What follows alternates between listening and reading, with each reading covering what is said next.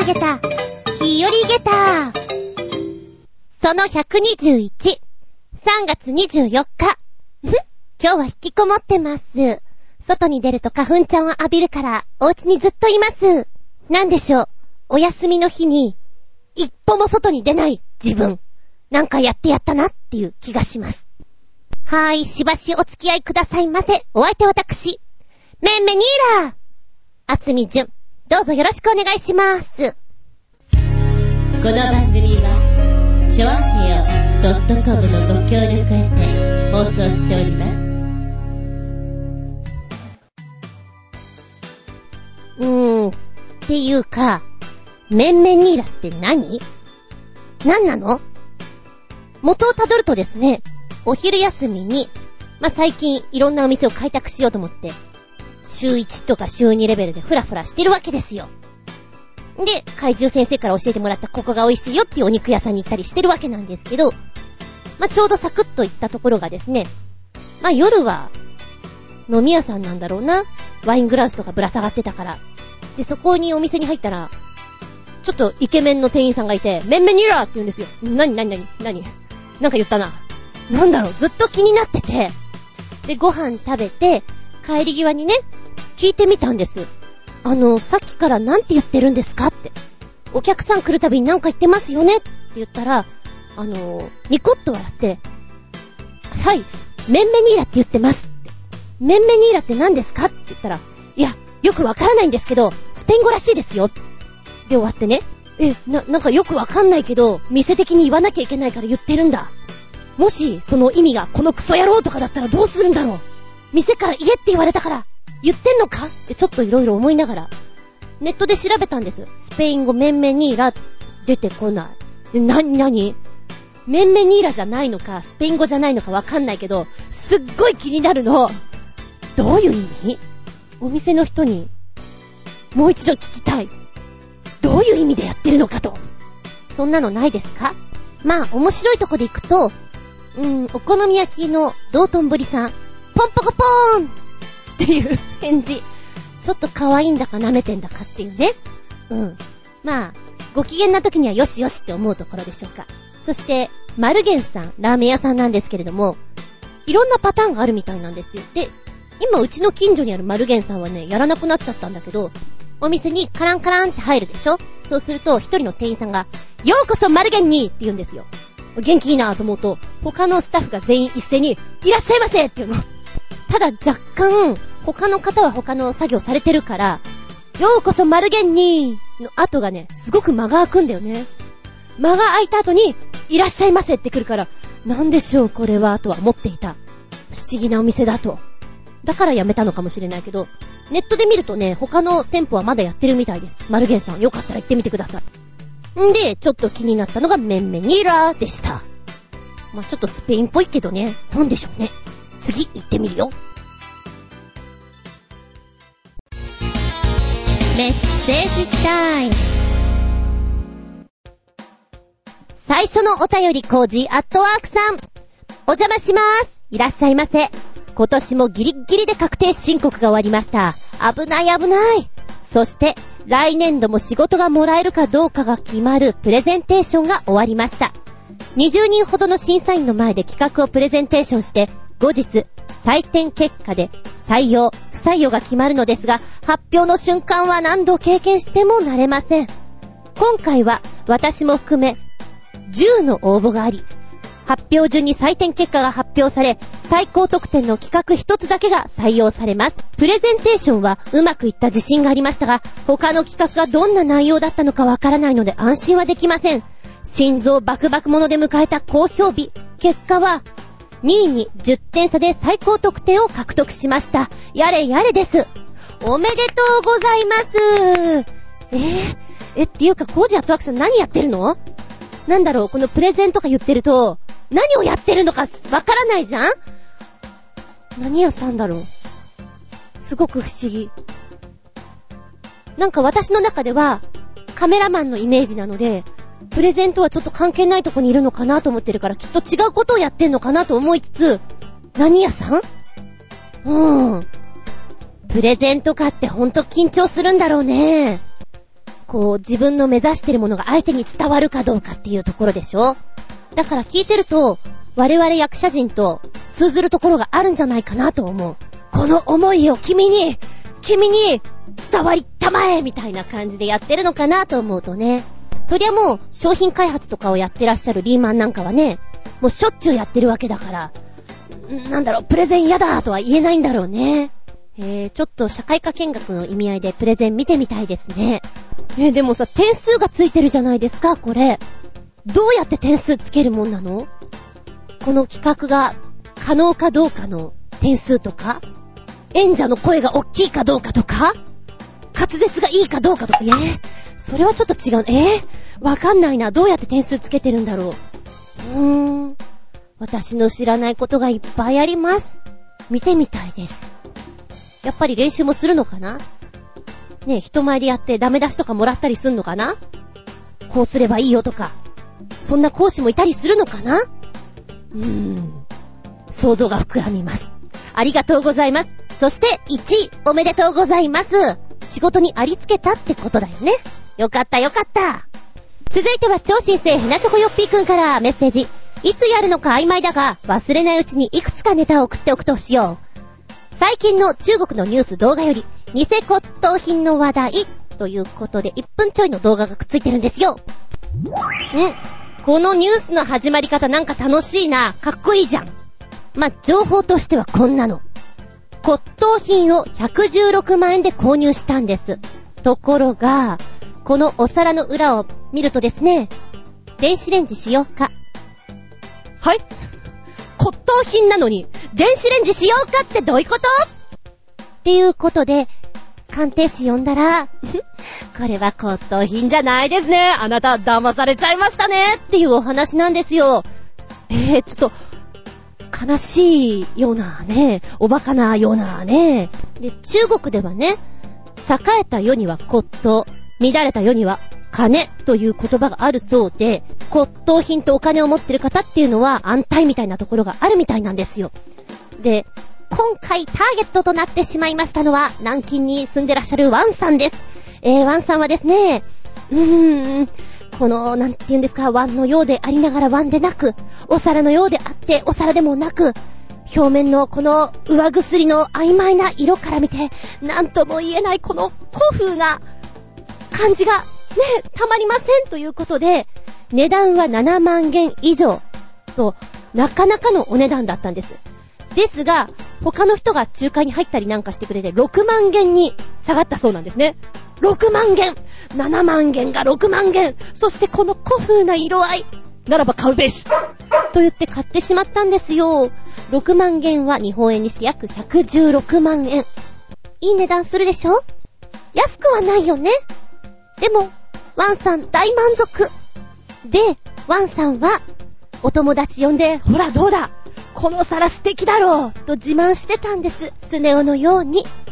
したらね、お友達が、裏をペラッと見たら、おいおい、レンジしようかって書いてあるぞ。おい、騙されてないかお前と言って、はっと、はっと我に返ってしまったワンさん。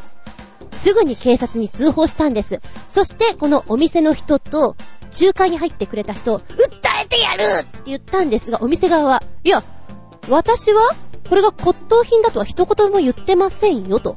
仲介の人も、いや、そんなこと言ってません。ただこの人が買いたいと言うから間に入っただけです、と言ったそうなんです。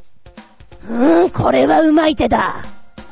南京のワンさんは、それに対して、証拠不十分ということで、裁判所に提訴が受け入れられなかったんですよ。怖いね。詐欺はいっぱいいろんなとこにいるから怖いね。うん。あのー、やっぱ好きなものをさ、安く欲しいじゃない？だからこれ、もうほんと詐欺師がよく使うパターンじゃないかなと思うんだけど、でも、目の前に欲しいものがあって値段が下がって、あなた今なら買えますよって言われたら、ちょっと買っちゃう人多いんじゃないかなと思う。うん、大金払うんだったら、ここは一歩引いてですね、先に鑑定士をつけてから、見てもらってから買うべきでしたよね。お家とかもそうなんじゃないかなと思う。欠陥住宅じゃないかどうかを調べてからじゃないと、痛い目合うよ。安いからってねって。みんなそう思うだろうなとは思うんだけど、その時になったらね、パニクっちゃうんだよね。今、この話を聞いてて、私の好きなドラマで、イギリスのやつなんですけども、華麗なるペテン師たちっていうのがあるんですよ。なんかそんな中に、こんな話あるもんなって、ちょっと思い出したりもしました。ワンさん、頑張れ今度は騙されんなよありがとうございます。見たら動画。おったより、超新星ひなチョコヨッピーくんからメッセージ。意外と面白い猫アニメシリーズ、猫ひろき、第11話まであるようだ。二つ目、なんだかよくわからんが、猫シューティングアニメらしい猫シュー。三つ目、なかなかよくできている、短編猫アニメ、僕は猫が嫌いだ。の3本です。そして、前回、うん、ちょっと気も可愛いというか面白いな。ということで、えー、寿司くん第2話のお話。まずは1本目猫ひろき。1話、喧嘩。あー、なんだろう、この低学年のノリのような感じは。で、雰囲気として、神うさぎロペを思い出しますよね。可愛いキャラクターがちょっと口悪くて、現代的なノリっていうのをやってるのがすごく面白いなと思って、キュンキュンきます。すごく可愛い。ひろきくんとあきらくんというにゃんこがいます。この2匹はとっても仲がいいんだろうなぁと思いながら、うん、どっちがどっちだろうと思って見ておりますけれども、ちょっと口が悪かったりするね、ところ。お前今度うちに来たら仏壇の前に寝かせてやろうか。やめろ。やめろよ。とか言うね。なんかシュールな感じがたまらないですね。うーん、これ人気出るだろうなって思います。もう密かに人気出てたりするのかなかわいいです。ハマる。あとやっぱりにゃんこなので、こう会話してるとふっと別のことを喋ったりするのね。その瞬間がまたね、いいですよ。2本目は、猫シュー何何？猫のシュークリームなんて思ってしまった猫シュー最初の出だしは、お腹が空いたなっていうにゃんこの絵柄から始まるんですよ。とってもアナログな感じで、こっからどう進むのかな？この雰囲気で進むんだろうなーなんて思っていたら、どんどんどんどん、あの、ゲームの中で進化していくっていうのかな。ファミコンっぽいところから、もうちょっとレベルが上がって、最終的には、あ、ああ、いい、ゲームってこんな感じになるかもっていうね。あの、うまく喋れないんだけど、なんて言ったらいいの？ゲームの進化を、この猫のアニメで見ている感じがとってもします。そうそう、最後の方ね、キャラクター喋るよね、なんて思いながら。あと、途中ね、ゼビウスをすごく思い出しました。ゼビウスってこんなシーンあったよな。このプレイヤーはとっても上手ですね。弾を避けるのが、うまーと思って見ちゃいます。やりたくなっちゃった、こういうレトロなゲームをさ。そう思いながら見てたよ。そして三つ目。僕は猫が嫌いだ。なんだろう、一瞬、喧嘩売ってるのか、おいっていう風に感じてしまうタイトルだなって思ったんですけれど、これ10分ぐらいの作品ですけれど、いい、いいよ。何 ?CM サイト、感動チャンネルって書いてあるのね。なんかよくわかんないんだけど、あ、感動できるように作られてんのかなと思って。で、こう、静かな暮らしをしたいって思ってる人がさ、やっぱり動物とか家にいると落ち着かないじゃない？迷い猫とか来たりしたら。でも毎日毎日来て、こう顔馴染みになっていって、ふと、いることが普通になってくる瞬間っていうのがあると思うんだよね。で、それが、また来なくなってしまったら、あれ？あいつどうしたんだろう？何かあったのかなって。気にかかるところとかあると思うの。なんかそうなったらもう、猫の勝ちかなっていうところだと思うんだよね。心配させてやったよ、みたいな。ちょっとそれを感じてしまいます。でもさ、毎日毎日、うちに遊びに来るというか迷い込んでくるこの猫、首輪をつけていて、うーん、これは飼い猫っぽいよなぁと思ったら、あなたならどうしますか？ほっときますか？それともなんかアクション起こしますか？なんていうのがね、あったりして。そういや、うちにいたにゃんこも、私大学の時、首輪もつけていましたけど、ほとんど家にいなかった子で、あのこのアニメに出てくるようなにゃんこで、どっかの家に行ってるんでしょうね。だからすごいちょっと私は心配でした。なんだろう。生きてんのか死んでんのかよくわかんない。元気なんだろうか。でもたまに、あっちでお宅の猫ちゃん見ましたよ、的な話を聞くと、あ、生きてるらしい。でも姿は見ない。これいかに？みたいなね。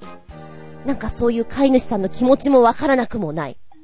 そんな時は、このストーリーに出てくるあの人のようにアクションを起こしていただけたら、ちょっとほっとするかもね。なんてな。はい、そして、ラスト。寿司くん。第2話。相変わらずシュールだ。今回は、食事という回なんですけれども、寿司くんに、ご飯食べなよ。って出されたものが、なんとなんと、お寿司でした。そしたら寿司くんが言うの。これ、まずいっしょ。寿司が寿司食べたらまずいっしょって言うのよね。お前どう思う？お前らで言うと人間が人間食うんだぞ。これどう思う？っていうシュールな会話をずっとやってて、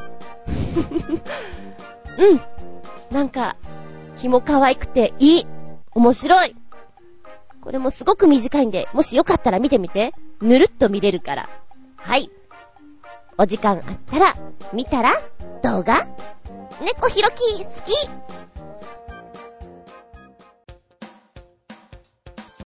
お便りだよメッセージ、超新星ひなチョコヨッピーくんから、いつやるのか曖昧だが忘れないうちにいくつかネタを送っておくとしよう。ありがとうございます。美味しそうな幻のチーズの話題。で、一応そのチーズの動画ということになってます。えーっと、なかなか素敵な話なので、うーんと、ちょっと、うん嫌な人は、3分ぐらいトイレに行ってきてくれるといいな、なんて思ったりなんかしてね。はい。こちらのお話はですね、イタリアにあります、サルディニアのお話になります。イタリアの地図を思い浮かべてください。えーと、つま先の方に三角の石ころありますね。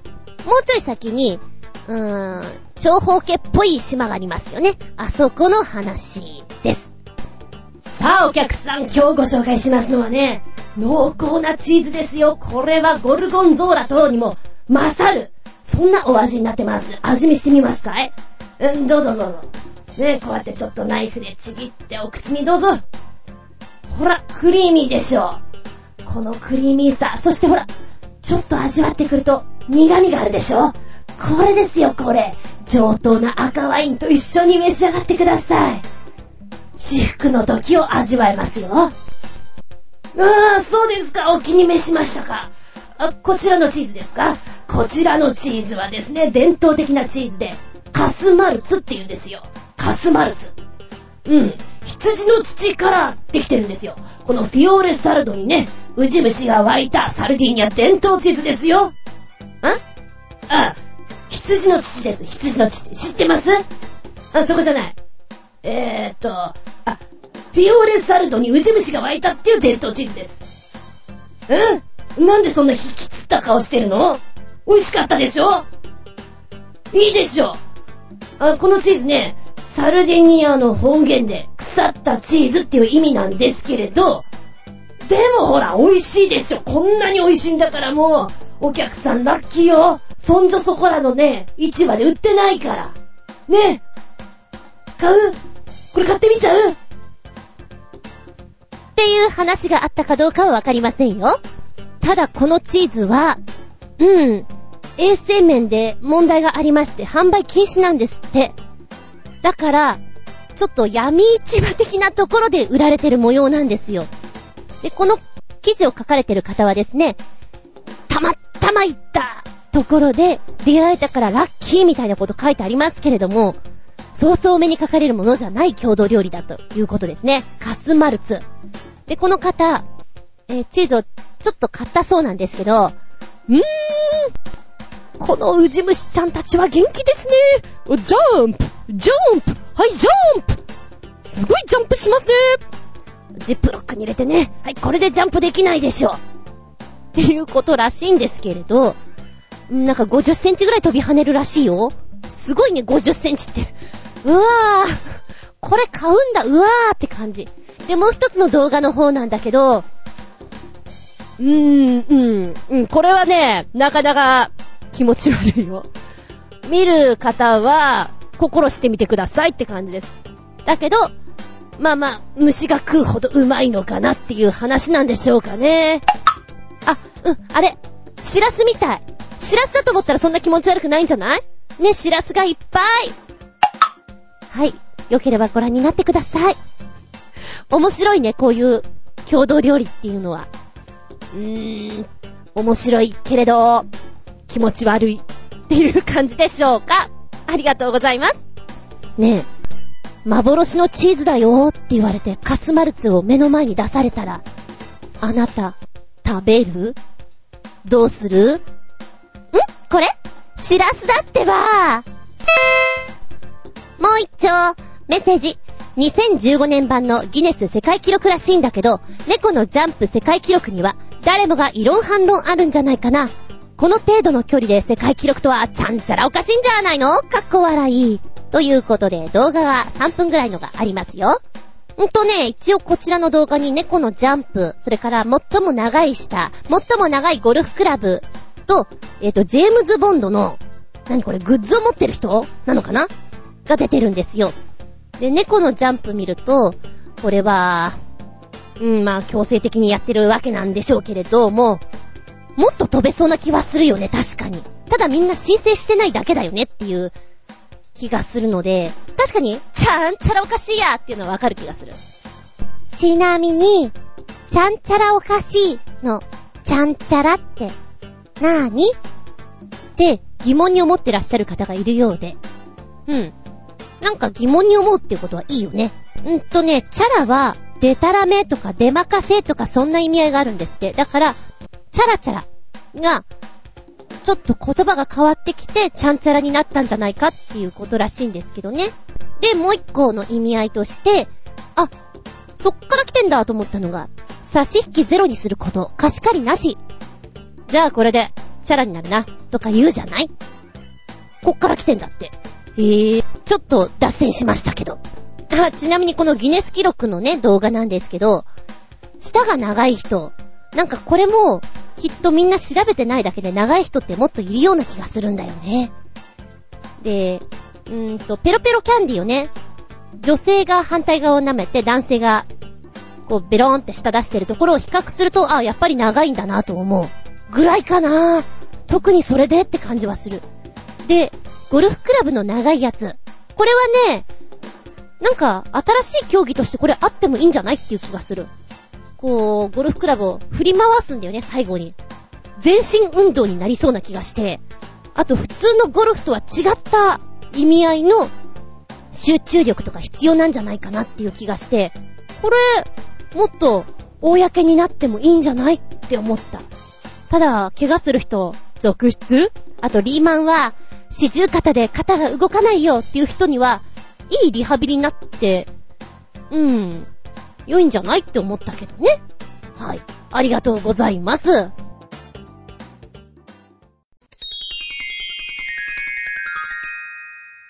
シスピンアウトタイム今回のテーマは、〇〇の卒業です。明日、明後日、卒業式多いよね。大学生なんかはもうちょい前から袴姿なんていうのちらほら見ますけれども、小中学校は25、26が多いようです。これに合わせて今回のテーマは、〇〇の卒業でいきたいと思います。今までの自分と、ちょっと変えていきたいな。4月からはよ。という気持ちも込めつつの〇〇の卒業。うん。まずは簡単なとこで私、〇〇の卒業。すっげえくだらないこと言うよ。おいらね、ストレス溜まると暴飲暴食すっげえするのよ。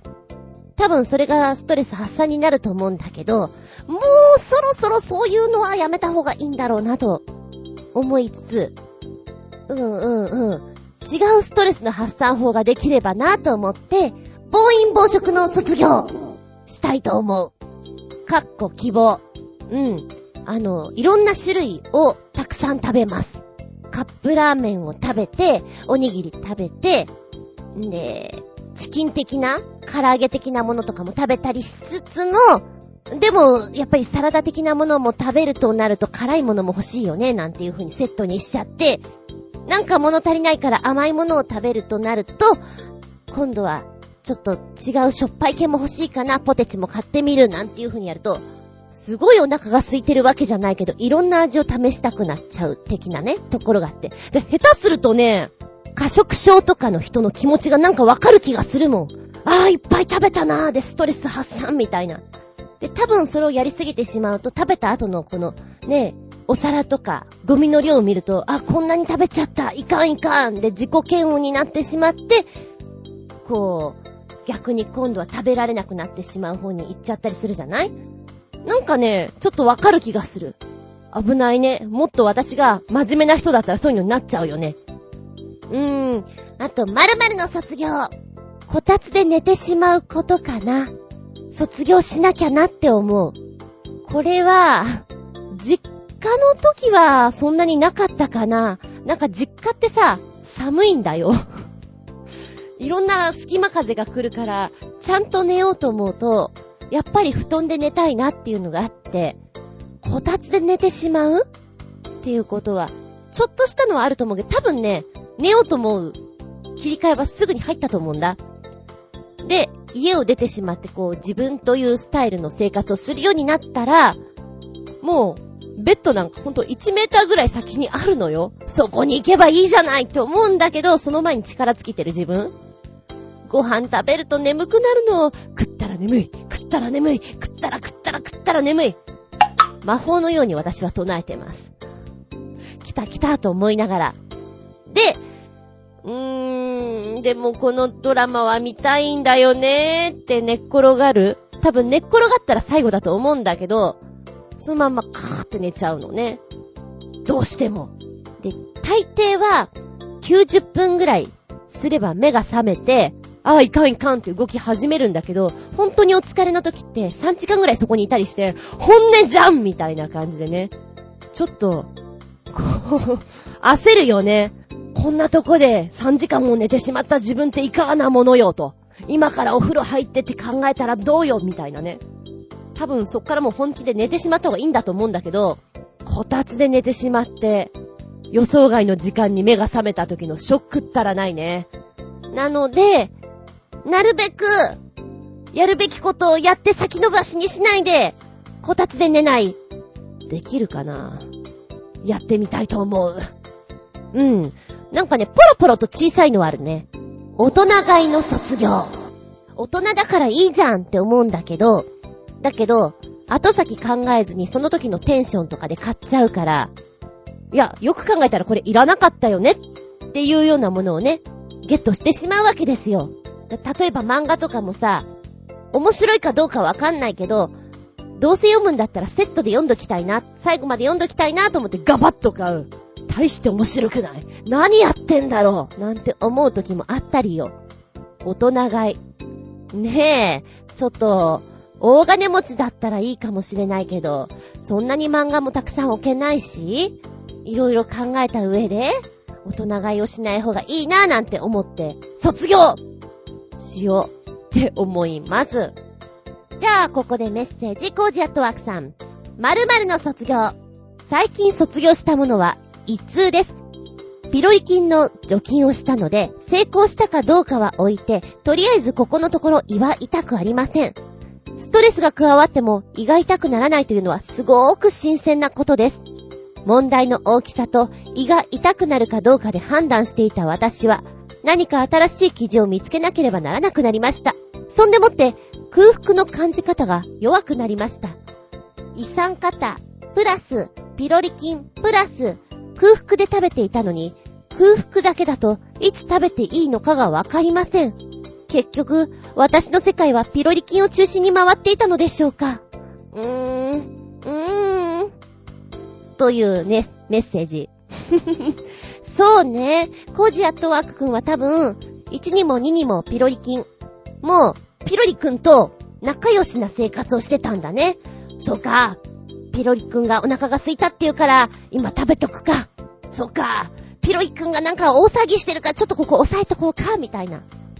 バロメーターなんだよね、きっとね。私ね、一通になったことがないんですよ。なので、このね、ストレスがわからないです。ただ私の周りには、一通持ちが本当に多くて、こう、痛い痛い痛い痛いとか、お腹空き始めるとさ、遺産が出てきたから、ご飯食べたいっていう子はいた。確かに同じようなこと言ってた。遺産が出始める、なんかその、状態がわかるんでしょ？チクチクというか、なんていうか。なんかそれが始まるとおもむろに、お菓子を食べ始める。から、あ、お腹空いたんだな、じゃあご飯食べようか、みたいな。私は旅行とか行っても、結構お腹、うん、空いてるから食べるっていうのあるんだけど、そのまま動き続けちゃうから、お昼とか、全然気にしないでもいられるタイプなんですよ。ただ、いつ持ちの子がいるとね、あの、お腹が痛くなってきたんで、そろそろお昼でーすっていうのをね、言い始めるんですよね。だから、あ、お昼だね、みんな。あ、おやつだね、みんな、みたいなのを、バロメーターにしてましたね。なんかでもちょっと寂しくない？ピロリくんが、なんか、存在感が薄くて、まあ、新鮮だとは思いますけど、キリキリ痛いんだろうね。いいんだよ。あの、痛い、痛いから食べなくていいんだよ、ご飯は。食べたい時に食べればいいのさ。お気の毒だな、本当にそう考えると。ちょっとね、第三者的にはおかしいなとは思うんだけど、漫画っぽいなと思っちゃう。ピロリくんと一緒の生活は。でもよかったね。あのー、健康な体で今のところは。それを、ベースに、ご飯をもりもり食べてくれたまえ。はい。そして、もう一つ。卒業でイメージするのはなーに、最初に浮かんだのをどうぞ。というのに、お邪魔します。いらっしゃい。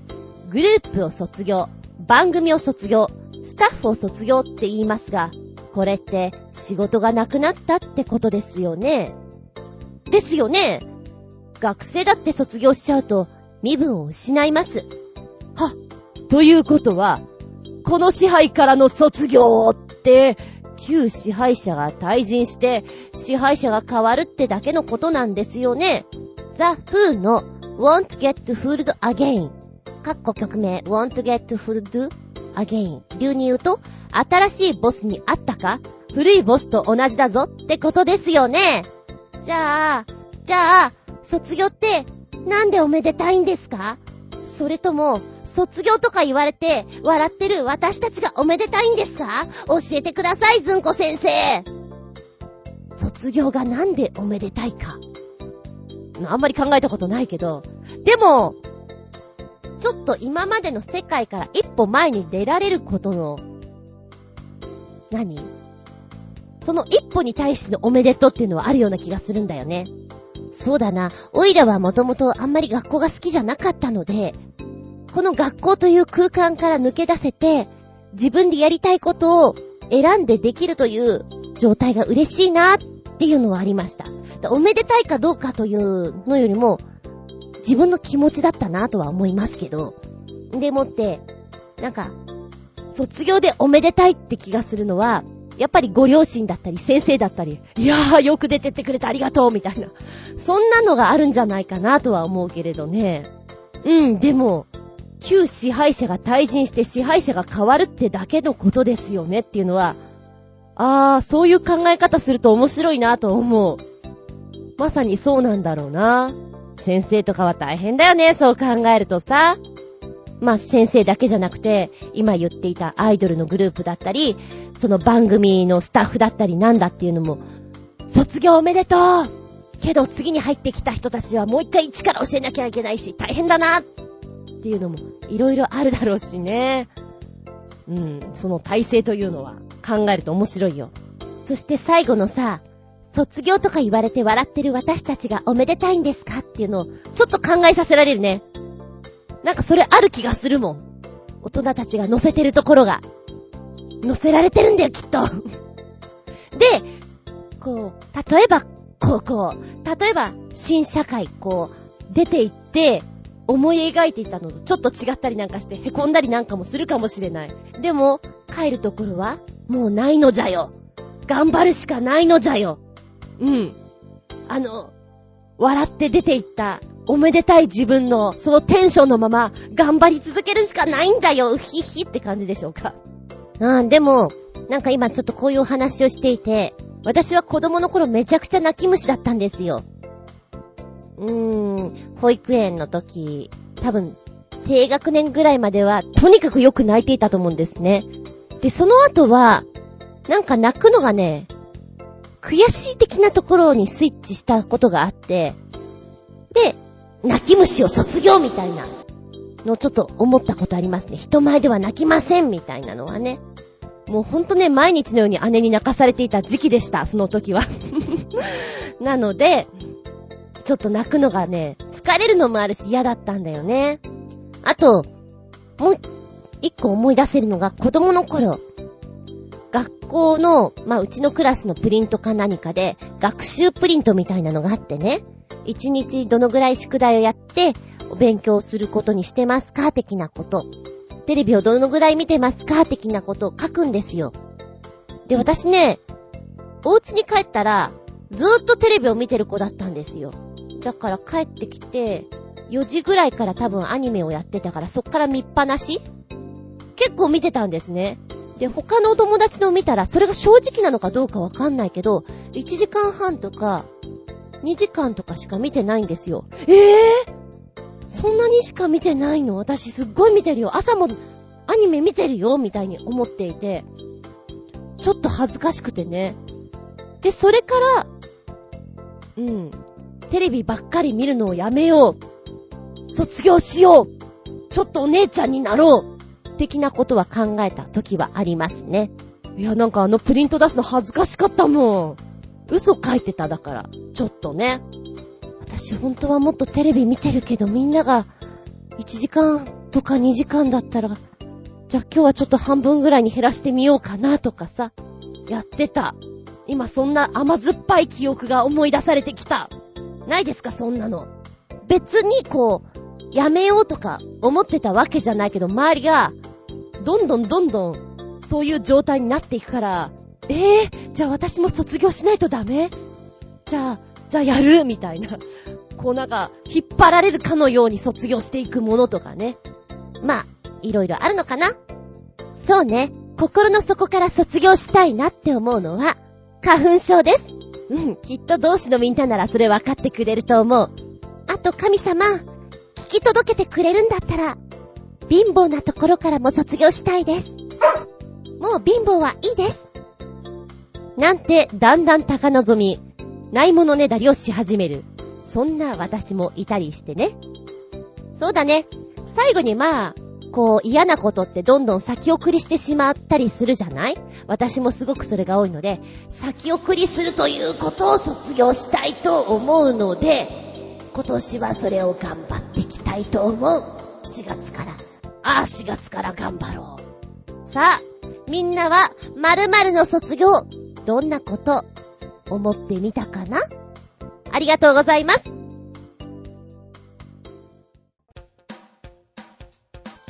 よっしゃー、お便りですよ。超新星ひなチョコヨッピーくんからメッセージ。いつやるのか曖昧だが忘れないうちにいくつかネタを送っておくとしよう。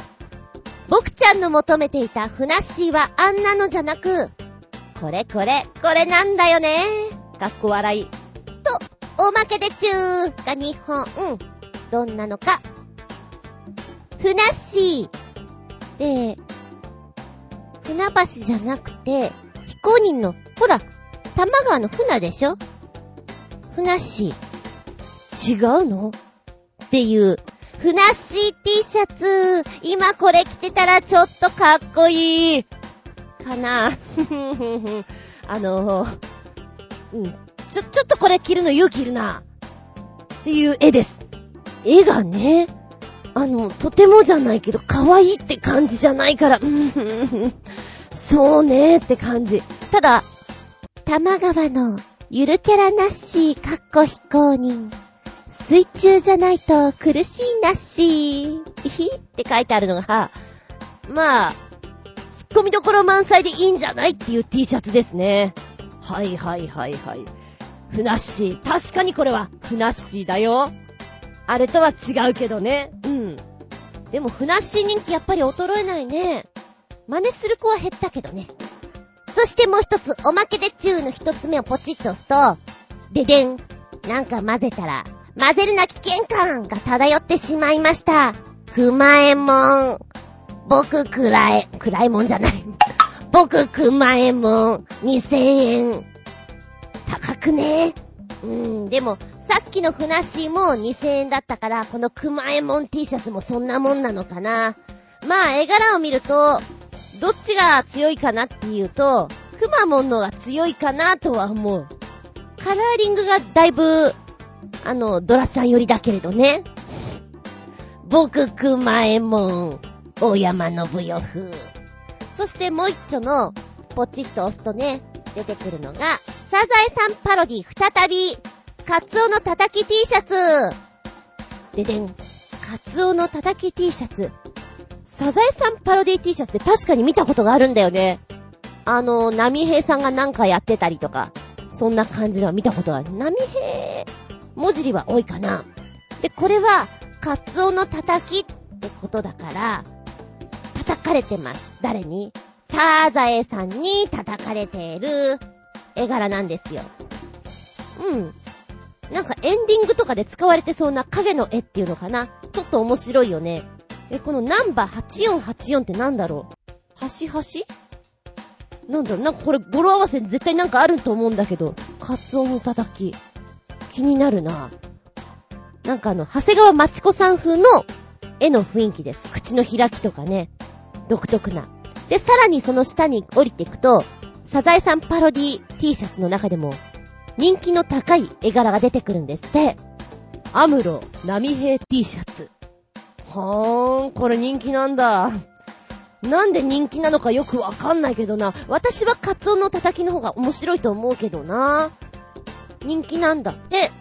あの、アムロナミエちゃんの格好をしているナミヘイさんってことで。で、ズラを被ってるんだけど、一応頭の上からピロロンと、ナミヘイさんの、このね、ポイントの、ちょろんとしたあの、髪の毛が出てますよ。髭もありますよ。うん、気も可愛いって言うんでしょうかね、こういうのを。はい。人気、アムロ波平 T シャツ。これ、買えるそうです。だけど、着たいですかって言ったら、うん、これも別にちょっと着たいとは思わないけれど、カツオの叩きだったらまあ、普通に着れます。あんまり高いと欲しいと思わないけどね。はい、ありがとうございます。いろんな T シャツあるよ。そしてもう一丁、超新星なチョコヨッピーくん、メッセージ。なんか、どっかの映画に触発されたんでしょうか？アコーロシ？全く意味不明のネーミングのバイクでーす。このバイクをかっこいいと思うか、かっちょ悪いと思うかはあなた次第です。僕は最低だと酷評したいね。カウルがなくて剥き出しなだけだよ。転倒してカウルが落ちたレーシングバイクって、みんなこれと同じように見えるよ。だって、はい、記事のタイトル。バイクもアコロスのこともあんまり詳しくないが、このバイクは本当にかっこいいわローニン47モーターサイコル。さあ、下に降りてこうか。どんなバイクが出るのやらとね。えっ、ー、と、もう、来たよ。うーん、うん。そうだななんだろうか。おもちゃみたいだなって感じがする。おも、そう。感想第一はお、おもちゃだな。ちょっとリアルな感じがしないですね。なので、こういうちょっと未来っぽいデザインとかが好きな人はいいのかな？なんて思ったりしますけれども、こちら、ハーレーのスポーツバイクのブランドであったビュエール。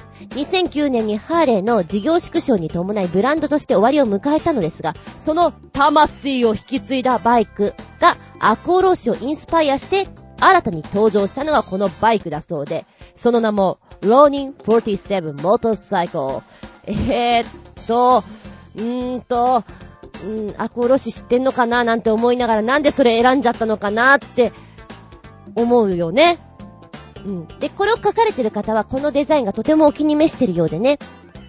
えー、と、もう、とにかくかっこいいというふうに言ってらっしゃいます。それはもうね、やっぱり個人のお好みですから、まあそういう意見もありますよねっていうのはわかります。で、こちら、赤穂浪士47人のそれぞれの名前が付けられてるそうで、世界で1台のオリジナルバイクと言っていい感じなんですって。お値段がですね、まあ日本円に換算すると約410万円。安い？高い？高い？高い？高い？高い？高い！なんて思うけれども、欲しい人は限定だしね、アコローシだしね、なんて。ちょっとアコーローシが好きな人ってなんだか知んないけど欲しくなっちゃうのかな？どうなんだろうね。で、えー、っと、公式サイトでは実際に注文を受け付けているんですけど、47人の老子ごとに表示されていて、非常に面白いそうです。うんで、この47台を6回に分けて注文受付をしているそうで、やっぱり一番人気は最後に発表される、大石倉之助ですって。大石倉之助か。なんか、堀部安部とかって人気高そうだけどね、今出てきたのは彼の名前だけだったんだけれど、で、今このサイトの下の方にね、えー、っと、これは大石信清のナンバーを持つ37番目のバイクが乗ってるんですけど、こんなとこに番号があってね、なんていうのがちょっと見れますけど、すごい特徴的だよな、この子はな。なんかどこに乗っていいのかよくわかんないけど、ロボットみたいになりそうだな。うん、なんて思っちゃって、戦えそうだよって思って見てますけれどね。うーん、運転はしやすくはないんじゃないかなーなんて思う。けれど、えっとね、その下の方についてる二つのリンクをね、ポチポチっと押すとですね、動画が見れますね。で、実際このバイクのまたがって運転している絵っていうのと、バイクに乗った時の、このライダーさん視点からの絵というのがあって、この三つ目の絵は必要なのかななんて思いながらね、若干これ見てると、まあ、スピードは出てるようだけど、ちょっとなんか、スクーターみたいな感じの音っていうのかな。やっぱりバイクってちょっとブーンってこう、重低音が欲しいかななんて思うところもあるのでさ。で、ちょっとこのバイクが小ぶりに見えてしまって、アンバランスな感じにも見えなくはないかなと思う。やっぱり私の感想はおもちゃだな。未来のおもちゃ、ちゃっちゃっちゃってとこでしょうかね。うん、これだけのお値段のバイク、飛ぶように売れちゃうんでしょうか？どうなんでしょうか？ねえ。限定もの、やっぱり弱い人は多いでしょうからね。まあ、素直に410万円あったら私は違うバイク買うけどね。へへっていう感じでしょうか。ありがとうございます。アコロシ。うーん、不思議なバイクだった。元気でソング、やる気でソング。まずは取り残し分メッセージ、超新星ヘナチョコヨッピーくんから、ガチャリックスピンというガールズバンドを語るとしたら絶対に触れなければならないのは、ガチャリックスピンの楽器隊4人と、ベビーメタルバンド、ライトブリンガーのボーカル、天下冬木、イコール通称吹きが期間限定で結成したバンド、ドールズボックスについてのことでしょう。ベビーメタル界の歌姫吹きの歌唱力はぶったまげるものがありますし、楽器隊の4人も凄まじい演奏力を発揮します。なお、音量注意ですし、すごく歪みます。今日はこちら3曲ご紹介。1曲目、Take My Chance。小芝居に爆笑。2曲目、Loud Twin Stars。吹きと花のツインボーカルがいいね。3曲目、Melody High Go Ride。うん、発音難しい。音声で聞いちゃったよ。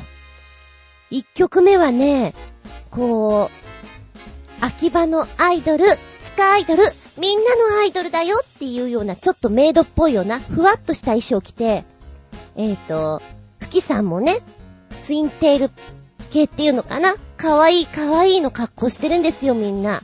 そこで、ファンの前でちょっとブリブリって感じで、よろしくお願いします、キャハみたいな素振りを見せてるんですよ。な、何やるのかなと思うじゃない？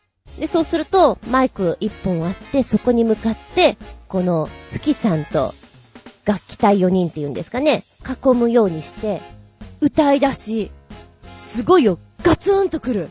ああ、これすごいって思うね。で、その、ガツンと来た、衝撃波を、ファンのおっちゃんたちがあーんぐりして見てるから面白いです。あーんみたいな。そうそう、そういう顔になるよね、みたいな。この一曲目私すごい好きだわ。かっこいい。で、楽器やる人たちってやっぱりさ、歌とかってそんなにやらないでしょ？やる時間ないと思うのよ。でもこの人たちはやれるからすごいなと思って。で、やっぱりこの、みんなで歌い出すっていうとこの、ビジュアル的なパワーっていうのかな。すごいあるなと思って。いいよ。歌もいいんだけど、この構成がとても良かったです。かっこいいですね。好き。そして2曲目、Round Twin Starts。最初ちょっとね、静かな感じでスタートするんですよ。で、30秒ぐらいは映像的になんかモノクロのトーンからスタートするか、あ、これ割としっとり系なのかなと思って。で、キーボードの音だったかな最初の音が。うーんと思っていたら、あの、ガンガン音が上がってきて、あれ？あれあれ？しっとりじゃないんだなっていうところですね。で、吹きと花のツインボーカルと書いてあるじゃないですか。これがね、すごく相性のいい声だなと思って、耳にふっと入ってくるんですよ。気持ちがいいです。なんかバランスがすごくいいの。で、歌い出しが、合わせ鏡っていう歌い出しなんですよ。で、本当に低音と高音の合わせてる感じと、ちょうど V を見ていたら、花と吹きのこの、二人をね、割って真ん中に、こう割ってちゃんと二人が見えるようになってるのがまた合わせ鏡のようで、あ、構成がすごくいいなと思って聞いてました。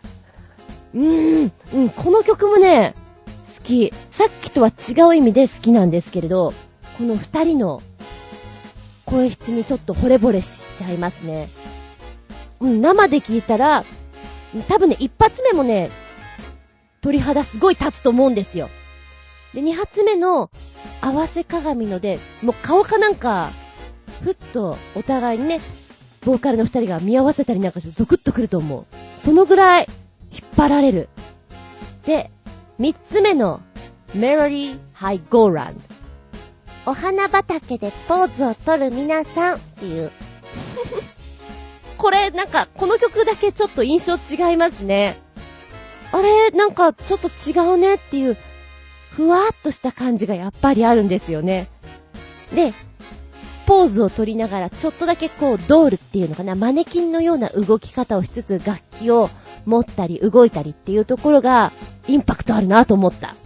かと思ったら、曲がガンガン変わってくるわけでしょやっぱりここは、何？迫力ある演奏っていうのが売りなんだろうね。うん、引き込まれますもん。でも、その、ふ、ふわっとしたところから、テンポアップしていくところの流れっていうのかな。うん。なんか、これは引っ張られるっていうか、後ろからドーンって押される感じぐらいの強烈さはあったかなって思います。そうね、そうね、うん。やっぱり、ボーカルの人が一人、力強い人入るとこんなに変わるんだね。曲の雰囲気っていうのが、ちょっと面白く聞かせていただきました。はい、そして今週送ってくれてる超新星ひだチョコヨッピーくんのメッセージ。まあ、これ今回読んだ方がいいかなと思って読ませていただきます。あのさ、まだガチャリックスピンの紹介終わってないんだよね。前回なんかいいことあったっていうのは、〇〇ヨッピーとは全く違うもう一つのラジオネームで密かに投稿し続けている電波組の生放送ラジオ番組にゲストとして大好きなガチャリックスピンが登場。僕のネタメールに電波組メンバーとガチャリックスピンのメンバーが共感してくれたことが嬉しかったのさ。ということで、ガチャリックスピンの紹介最終章、一番の傑作といえば、ウィナーだよ。メンバーがその場で足踏みしているだけなんだけど、すごく感動するミュージックビデオになっていて、友蔵のギターソロが素晴らしいんだ。ということで、こちら、5分ちょいの曲になっています。あのー、まず、一回聞いてみたんですけど、あの、ガチャダンが、ガチャダンですよね。ダンサーズが、ずっと桃上げするんです。足踏みっていうかもうランですよ。何これって思ってびっくりしたのね。演奏もすごいんだけど、この、この状態でステージを盛り上げていくのってすごいなと思って。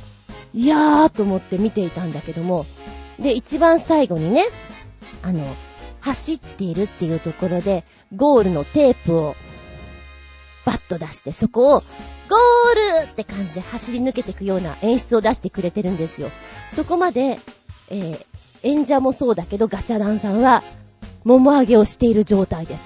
きつい中やってるなと思って、これ、よく OK 出したなと思っています。でも、見ていて楽しくなってくる。これ絶対楽しいなと思って私今やったんですよ。この演奏とともに。足上げというか、もも上げをやってみたんですね、5分間ちょい。息上がる。でも、曲のアップテンポにどんどん乗せられてくるから、すごく楽しい気分になるから、これライブでやったら、すげえいいと思うなと思った。息が上がってくんだけど、それが、みんなで頑張ってるよ、的な感覚になれると思うんだよね。ああ、考えてると思ってすごくいいなと思いました。ギターソロ、笑顔で弾いていく感じがとってもキュートでいいですね。なんかギターのさ、あの、ストーンとかもなんか、あ、女の子らしい感じですごく、可愛いなと思って見ました。うん。ねえなんかボーカルの花姉さんはメガネかけてる時と外してる時の雰囲気がちょっと違いますね。なんか、つけてる時のがトレードマークな感じがする。で、外してるとすげえ、あの、ワイルド系プラス大人の女性がガンガン前に出てくるって感じで、雰囲気変わっていいですね。えーとね、この曲ぜひ皆さんも、もも上げしてみ、楽しくなるから。毎日やったらいい感じ。今私万歩計つけてやってみたもん。結構いったよ。うん。これはなんか一つのいい運動として楽しめて、ちょっと続けたくなりましたね。はい。ガチャリックスピンまだまだありますので、次回またお聞きいただけたらと思います。えー、今日楽しかったのはね、ういな。で、あこれ、ちょっと引き込まれちゃうなっていうのは、まあ、他3曲もそうだけれども、Take My Chance かな。ちょっとみんなのエネルギーがポーンと来た感じがとても良かったです。ありがとうございます。元気でソング、やる気でソング、元気出た？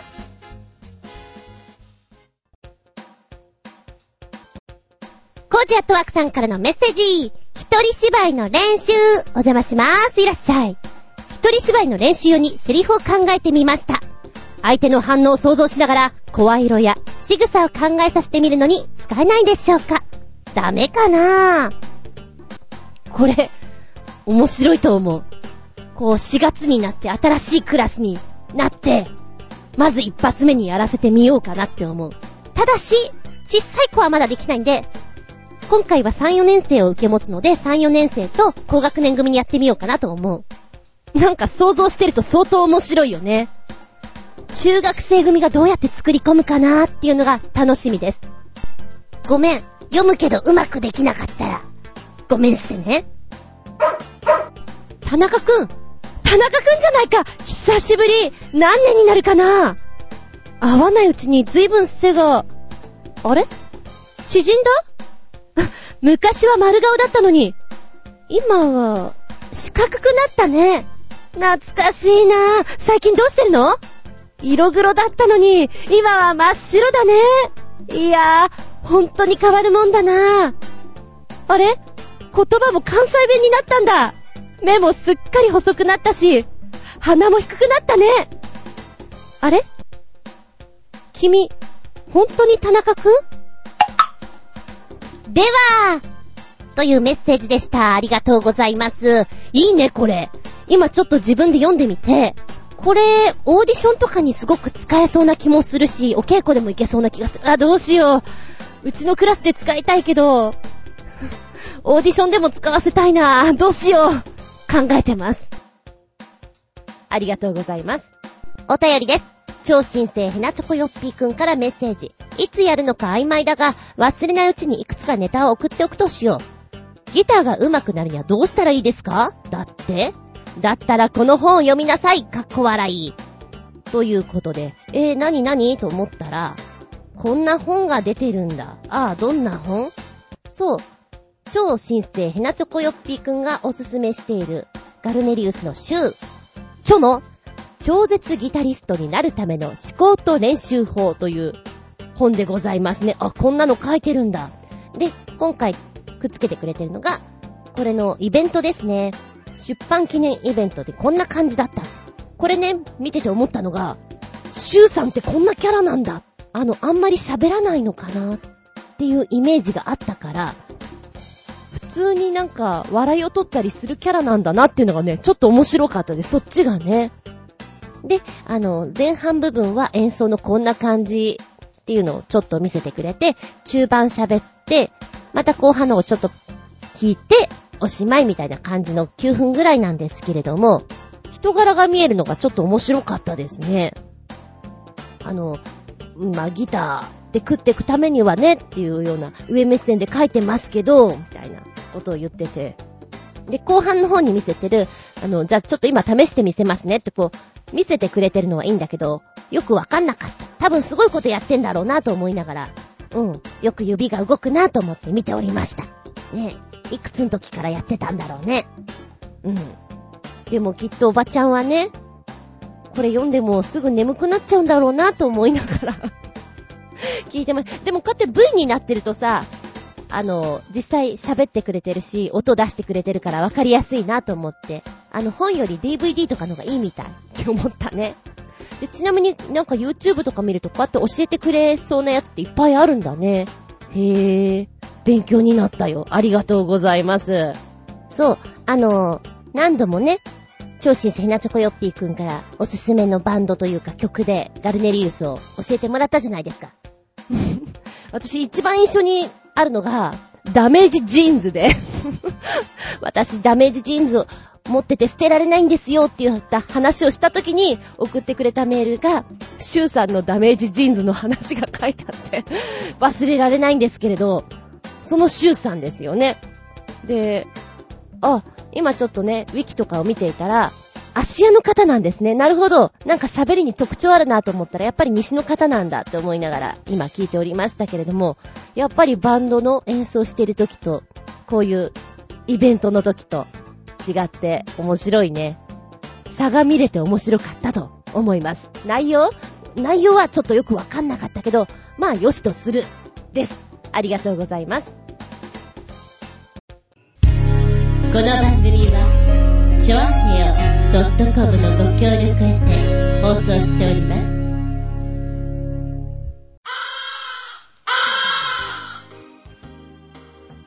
はい、ラストになりました。本日も長々とお付き合いありがとうございます。次回は、4月7日、下駄122でお聞きいただけたらと思います。テーマは、お邪魔しまーすでございます。なぜお邪魔しますか？まあまあ説明を聞いてくれたまえよ。4月というと、新生活が始まりますよね。まあ、一年生の歌というので、一年生になったら、一年生になったら、友達100人できるかな？っていうのを今ちょっと思い出してね。友達100人できたらみんな何したいのかな？やっぱ遊びに行ったりしたいのかな？ちなみに私は子供の頃お友達の家とかに遊びに行ったことがほとんどないんですよ。ダメってわけじゃないけど、うん、行くことはなかったね。うちにはたまに来てたけど、同じメンバーだし。なので、訪問ということをメインテーマに置いて、お邪魔します。例えばお友達の家に遊びに行くとき、今だったら例えば大人だったらお土産を持ってく？持ってかない。何時ぐらいに行く？こんなことをする？こんな服装で？ちょっと気にかけるところあると思う。子供の時だったら、全く気にしないで、もう予定も何にもなしでピンポーンピンポンもなかったかな私の時代は。遊びましょうみたいな、外から声をかけるっていうのは、よくやっていた話で。あーとで、みたいなね。今ご飯みたいな。あの、もうインターホンあってもインターホン使わないという世代でございました。そして、訪問ということで4月。まあ、小学校とかだったら、今家庭訪問ってほとんどないんだってあったとしてもお家の中に入らないっていうのを聞いてね。我々世代は、こう先生が、お家にやってくるぞーっていうので、ちょっと一大イベント的なところがあって、お家の中ではお掃除しなきゃだし、学校に行って先生を連れてくっていうのもなんかワクワクするようなところがあって、うん、楽しかったなぁ。短縮授業とかになったりしてね、1週間とか2週間とかそんな楽しい時間帯があったような気がする。で、お家の中もいつもと違って、ちょっといいお茶があったりして、お菓子なんかも、いつものお茶受けじゃないやつがあったりして、先生が帰った後これ食べられるんだ、みたいな。先生は一日な、何杯ぐらいお茶飲むんだろう、みたいな。いろいろあると思うんだ。訪問をメインテーマに、お邪魔しますっていきたいと思います。こちらでネタお送りくださいませ。お便りはチョアヘオホームページ、お便りホームから送っていただきますか、もしくはパーソナリティブログの方にコメントを残しください。じゃあなければだよ。私のブログ、ズンコの独り言の方にメールフォーム用意してございます。こちらの方からポーンと飛んでいただく。じゃなければ直前。すっげえ直前かもしんない。こんなテーマでやります。どうぞよろしく、どうぞよろしくってあげるのでそこにコメント残しても構いません。ぜひよろしくお願いします。テーマは、お邪魔しまーす。かっこ訪問。ということで、よろしくね。はい。なんかね、今収録中に、メインパソコンが立ち上がらなくなった。Windows のソフト壊れてますよ。だから立ち上がれません。立ち上がれません。さっきからそんな表示が出る。お前壊れちゃったか？もうどうするよ？壊れまくり、うちのパソコン。はぁ、新しく買わなきゃかなーなんて思いながら嫌な気分でございます。あとね、えー、明日、明後日は、ずんこ先生の方の、ちょっと、小発表的なのがあって、で、お昼ぐらいから浴衣とか着てやるわけなんですけど、ちびっこのお母さん役とかやったりするわけなんですけど、なんでしょうね。動きがまだ伝わり、うん、伝わってないところがあって、どうしよう、なんて伝えたらいいかなで、直接子供たちとメールのやり取りとかはできないんですよ。やっぱりね。個人情報うんぬんのことがあって。なので、うーん、ど、どうやって動きを伝えたらいいかなと思って、あそうだって思ったのが、日曜日の朝気づいたのがね、YouTube に上げて、限定公開で、これを送って見てもらえばいいんだ。ってはたと思いましてね。で、空いてるスタジオ使って、撮ろうと思ったらうまいこと撮れないんですよ。三脚とかないから 何やってんだろうとか思いながら。で、結局、うんと、二つのパートがあるんだけど、一つは撮れたんだけど、もう一つがね、あの、自分がぼんやりしちゃって、あと、ベースラインから外れてしまって、やってる私はわかるけど、見てる方は絶対わかんないなと思って。あー、これ見てもしょうがないなーしょうがない。どうしよう。あ、じゃあ、家の、この玄関の前で撮ってあそこのを撮って、あと、それを YouTube で上げて、ちびっ子たちに見てもらおうと思って、なんかそんなことをやってました。日曜日の先ほどまでで、明日お稽古、ラストお稽古があって26日に発表なんですよ。いや、できるかなちょっとね、和物をやってるんで、センス使いをね、女の子の方に伝えたくてやったんですけど、中学生とかだと YouTube 送りつけてね、こんな風にやってみてっていうのは結構伝わるんですよ。1、2年生は難しいかなって思ったけど、ちょっと時間がないんで送りつけてやった。変な先生とか思われてんのかもしれない。ナルシーな先生だよね。私が、大好きな私のお芝居を撮ったので、ぜひ皆さんに見ていただきたい。見てください。私の芝居を。暑苦しい。嫌だな、そんな先生とか思いながら、もういっぱいいっぱいでやってやったとさ。はい。ってな感じ。ちょっとまだまだバタバタです。えー、っと、4月7日、一応放送予定ですけど、ちょっと前後するようでしたらまた、一本入れさせていただきます。どうぞ、無理のないようにお付き合いくださいませ。では次回は、4月7日、日付が変わるその頃に、お相手は私、お相手は私、そういえば卒業証書ってどうしたのかな？実家にあったってことは、実家がもうないってことは、ないってこと？あれ？あつみじゅん。見舞い聞く舞い話す舞い。ずんこの話も、もう、おしまい。ごきげんよう、よう、よう、よう、よう。今、ようを3回ぐらい言って、ちょっとラップを思い出したぜ。ようよう。えっと、それ置いといて、あの、ちょっと面白い話だなと思った。面白いっていうか、そこまでしたいかと思ったのが、シドニーの話なんですけれども、えっ、と、あちらでは日焼けをしているね、肌というのがとても活かしてるそうなんですよ。だから、ヒサロというのがとっても流行ってるんですって。日焼けサロン。マシンを使ってね。だけど、日焼けサロンのマシンを使って、肌を焼くこと、特に10代とかだと、癌の要素っていうのがね、とても強くなってしまって、いかんでしょうということで禁止をするようになったんだって。ちょっと前のニュースなんですけれども。で、日焼けをしない肌を、かっこいいと思いますか皆さん。いや、そうは思わないでしょう。うん、わかりますよ。その熱い気持ち。わかります。でも、日焼けマシンは体に毒ですから。やめましょう。禁止全面禁止えー、どうする？困りましたか？そんな時はこれを使ってください。え？何それ？これですか？スプレーです。肌にシュッとスプレーして、ほら、こんがり色。っていうね、お話。本当の話なんですけど、日焼けサロンは良くないから、どうしてもそのこんがりした色合いが欲しいんだったら、肌にスプレーで色付けなと、おかみが言ってます。おかみ言っちゃった。なんかね、その話聞いてると、そこまでしたいかなって思うの。いいじゃん。シドニーでしょ？いいじゃん。もうちょっとしたら日焼けできるよ。マシン使わなくてもいいよ。でもきっとそういう人って、塗ってでもしたいんだろうなって思う。そのやりとりが真面目に新聞に書かれてるのを読んで、ちょっとぷぷっと笑っ、笑ってしまうと申し訳ないんだけど、いや、本人たちは大変かもしれない。日焼けしたいのにできねえよ、みたいな。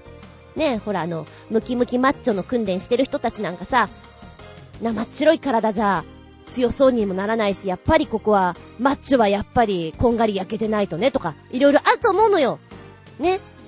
それが禁止とか言われたらどうしてくれよっていうのはあるだろう。だがしかし、スプレーで色を塗るのはどうだろう。フィギュアじゃないんだからどうだろう。なんていうのはちょっと思った。まあでも、私が知らないだけで、日本のボディビルダーとかも実は、ね、スプレーとかガンガン使ってるのかもしれないけど、ね、なんて思いながら、ちょっと面白かった話です。以上で、おしまい。